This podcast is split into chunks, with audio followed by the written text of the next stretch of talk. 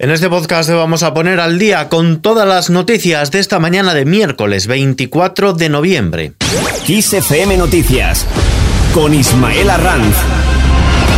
El gobierno respira tranquilo tras confirmarse el pacto con Esquerra para sacar adelante los presupuestos generales del Estado para 2022. Es más, en Moncloa celebran que estas nuevas cuentas, que verán la luz en tiempo y forma, garantizan que se va a poder agotar la legislatura, aunque el Ejecutivo defiende que el año que viene tratará igualmente de aprobar unos nuevos presupuestos. Admiten que estas segundas cuentas públicas ya les garantizan poder seguir aplicando su plan de reformas hasta las próximas elecciones previstas para final de 2023. También el PNV apoya los presupuestos generales del Estado para el año que viene. Ha votado a favor de los primeros títulos que contempla el proyecto de ley y que fueron debatidos el lunes y martes en el Pleno del Congreso. Los votos del PNV se han sumado a los del PSOE, Esquerra, Bildu, Más País, Compromís, PDCAT y Nueva Canarias, entre otros, mientras que el BNG ha decidido abstenerse. En la lucha contra la pandemia, Sanidad y comunidades debaten nuevas medidas contra el coronavirus. El orden del Día de la Interterritorial de hoy incluye analizar la evolución de la pandemia en un momento de incremento de los contagios,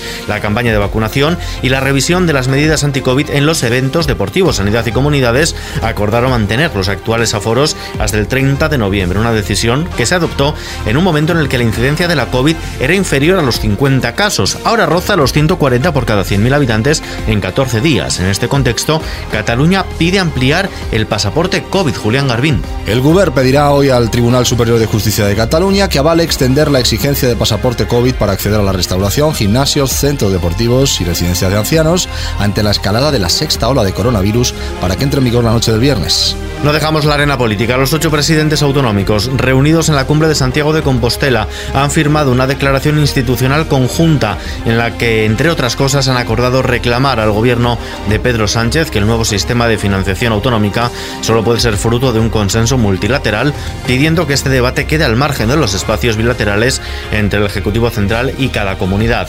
En Cádiz, noveno día de huelga del metal, la jornada ha comenzado con la actuación de piquetes en las principales fábricas de la bahía y un corte de la carretera industrial cuyo tráfico ha interrumpido la policía con varios furgones para evitar actos violentos a la espera de lo que suceda en la mesa de negociación que ha comenzado a las 10 de la mañana en Sevilla. Todo en un momento en el que los sindicatos piden desbloquear los convenios colectivos. Julián. Los secretarios generales de comisiones obreras y UGT, Unai Sordo y Pepe Álvarez, han urgido desbloquear las negociaciones de convenios colectivos para garantizar un equilibrio en las relaciones laborales y que las ayudas públicas lleguen efectivamente a las empresas tengan también repercusión en las condiciones y en los salarios de las plantillas. Por cierto, que el sector hortofrutícola se manifiesta en Madrid. Las principales organizaciones agrarias, UPA, COAG y ASAJA han convocado una concentración ante la sede del Ministerio de Agricultura para protestar por la situación en su sector. Reclaman al ministro Luis Planas medidas valientes en favor de sus exportaciones.